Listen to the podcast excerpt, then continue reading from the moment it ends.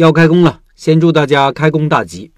我一个老店铺过年期间重新装修了，下午准备去搬东西搞卫生，店员还没有完全到位，各种原因都有，有买不到票的，有家里老人要过生日的，看来都要靠自己了。这两三天这个硬仗要打好。各位老板，这个年过得如何呢？开工了没？过年期间也营业的老板，生意如何呢？我喜欢过年，因为可以和家人团聚。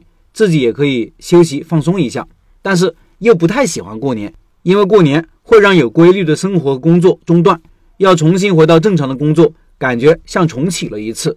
我没想到四十岁了还在纠结这个事情。做个小调研，你认识开店笔记几年了？